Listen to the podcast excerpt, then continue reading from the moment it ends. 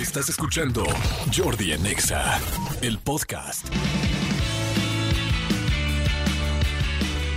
Seguimos, seguimos aquí en este miércoles eh, 10 de agosto y bueno, ya un día más para que lleguemos a jueves y empiece de bajadita. Este, hoy es Día Mundial del León, amigo. Hoy es Día Mundial del León. ¿Tú consideras que el león es el felino más grande de, de- sobre la faz de la Tierra? Yo pensaría que sí. La mayoría de la gente pensaríamos eso, pero no, es más grande el tigre. Ok. El tigre es más grande y el león es el segundo, ocupa el segundo lugar de los felinos más grandes. Voy a hacer una pregunta muy pendeja, pero pues no quiero dejar de hacerla. ¿El femenino del tigre es la tigra? No, no, Tigresa. la Es tigresa. La, tigresa, ¿no? Y si vive en la parte oriente de la ciudad. Es pirata. Es, mira, de la tigresa al oriente. Oye, Eh, es, que, es que las leonas, o sea, no son tan bonitas como los leones, porque les falta como la melena. en toda la, en toda la naturaleza el macho es más bonito. Sin a em- excepción de nosotros. Exactamente, sin embargo, las leonas sí, sí creo que tienen un cuerpo como más estilizado que el león. Oye, a ver, tengo una pregunta, está interesante esto. ¿Será que en toda la naturaleza siempre el macho, digo, lo sabemos, ¿no? Por ejemplo, el pavo real, el que tiene todas las plumas gigantes y preciosas es el macho, no la hembra. En el león, el que tiene La la, melena. melena. es el macho, no la hembra. O sea, en todo, en toda la naturaleza, el macho siempre es el más llamativo. Los, por ejemplo, ¿se acuerdan de este mm, pájaro, el que, el que infla el cogote, el que infla el cuello así rojo que se le baja y se ¡Pájaro! el pájaro. Este es, es el macho. O sea, siempre el macho es el más bonito. ¿Sabes por qué? ¿Por qué? Porque es para, para llamar más la atención y aparearse. Ah, ok.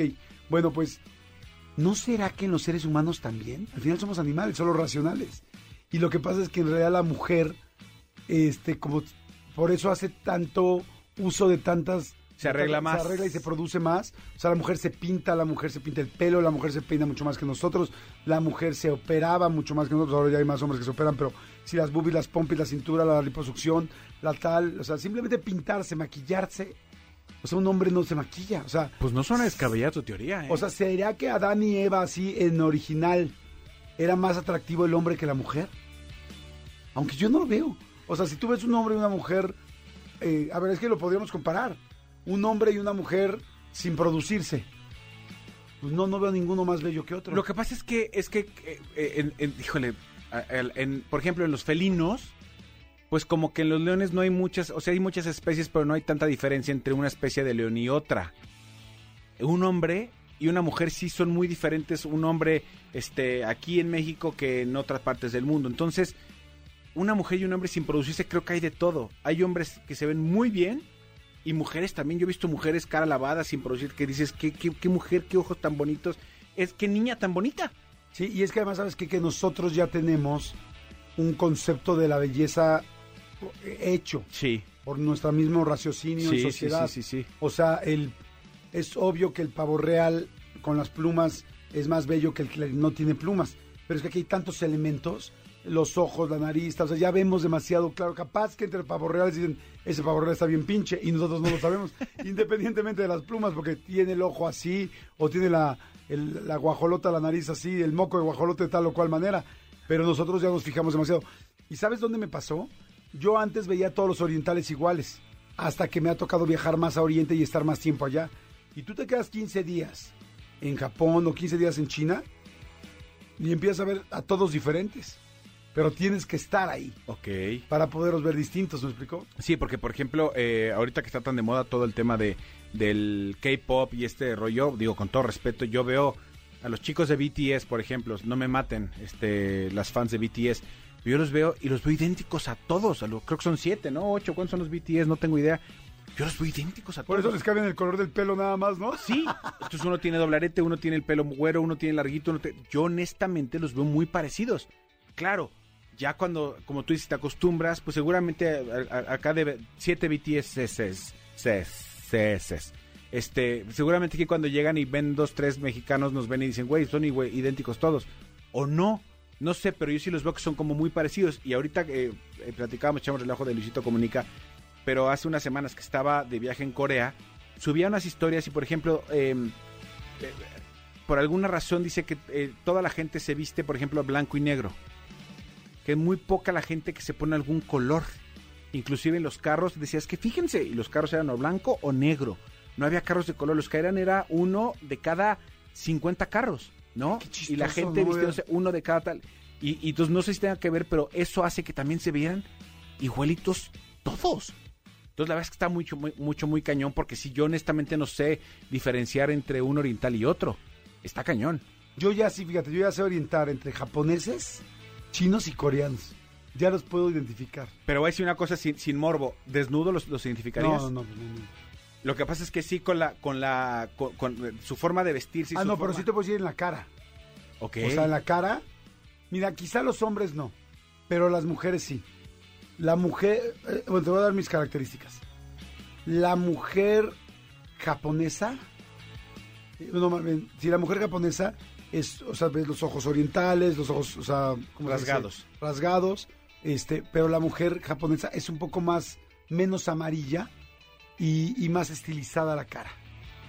La mujer china, eh, desde mi punto de vista, como lo que yo veo, es un poco más amarilla, el ojo eh, más papujo, o sea, como que tiene más ojera y, y es más gordita la cara, más redonda. Eso, más bien, más redonda la cara. Y en la parte de los ojos la veo también más redonda.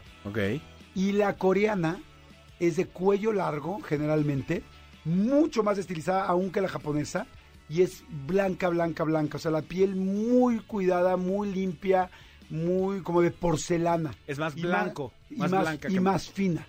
De las tres, la cara coreana de mujeres es más fina, la naricita es más afilada, es como, de hecho, hay como mucha, en, en el oriente todo el mundo admira la, el cutis de las coreanas. Este, y las japonesas son más de moda, más, más, y la, y la china es más, eh, pues sí, como digo, más redonda la cara y más como señora, como una cara más adulta. Más tradicional. Ajá, más tradicional. señorial. Ok. Ok, mira. Pero pues, bueno, eh, o sea, me costó trabajo, o sea, tu- Sí, tuve sí, que. Tuve que estar como en contacto con todo eso para poder entenderlo un poco más. Mira, pues sí, yo, yo la verdad es que no me, había puesto, no me había puesto a pensar, pero sí. Ahora, todos, cualquier oriental que veas o cualquier mujer oriental, automáticamente, ¿qué pasó, chino?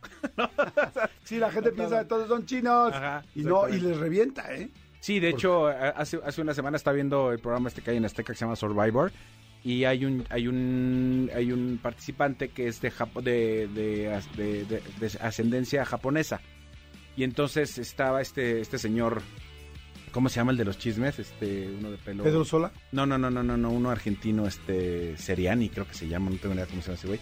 Pero la cosa es que lo, eh, le decía, oye chino, oye chino, hasta que un día este le dijo, oye, basta, no me, no me digas así. Bueno, no, pero no es por ofenderte, no me digas así. O sea, no soy chino, mi familia no sé qué, mi madre no es japonesa, ta, ta, yo no soy chino. Ay, bueno, pero es lo mismo. No, es como si No. te dijera, ¿qué hubo, uruguayo? ¿Verdad que no? Tú eres argentino, no te gustaría, ¿verdad? Pues exactamente lo mismo. Pero no le dije por ofenderte, pues antes de que lo, lo vuelvas a decir, porque ya son muchas veces, no me digas. Entonces, pues sí, para que también le, le midamos el agua a los camotes. Pocas cosas les molesta más a los chinos que los confundan con japoneses y Y viceversa. viceversa. No, perdón, a los japoneses con los coreanos porque estuvieron mucho tiempo en guerra. Ok. Corea apenas hace 40, 50 años, no sé bien exacto, se independizó de los, este, de los japoneses. Entonces, quizás 60 años. Entonces, este, está cañón porque, porque los japoneses fueron muy duros con los coreanos. O sea, los conquistaron y eran muy duros con ellos. Entonces, no creas que se quieren tanto. Y, y de hecho, los coreanos todo el tiempo están luchando por ser los número uno del mundo. En el 48, 15 de agosto del 48 fue la independencia de Corea del de Corea en general frente a Japón. ¿Cuántos años son? 48, 50, 60, 70, 72, 74 años. Wow. Sí, son poquitos. Pues sí, pues no les gusta. Oiga, sí, no, no, no, tienen, tienen no- todavía muchos dolores y muchas rencillas de todo lo que les hicieron. Sí, por eso también cuando de repente no- nos vean aquí eh, en, en Polanco, a Jordi y a mí caminando, no nos griten como alemanes, no somos No alemanes. somos alemanes por más que vean las salchichas. Exacto, exacto. Escúchanos en vivo de lunes a viernes a las 10 de la mañana en Exa FM 104.9.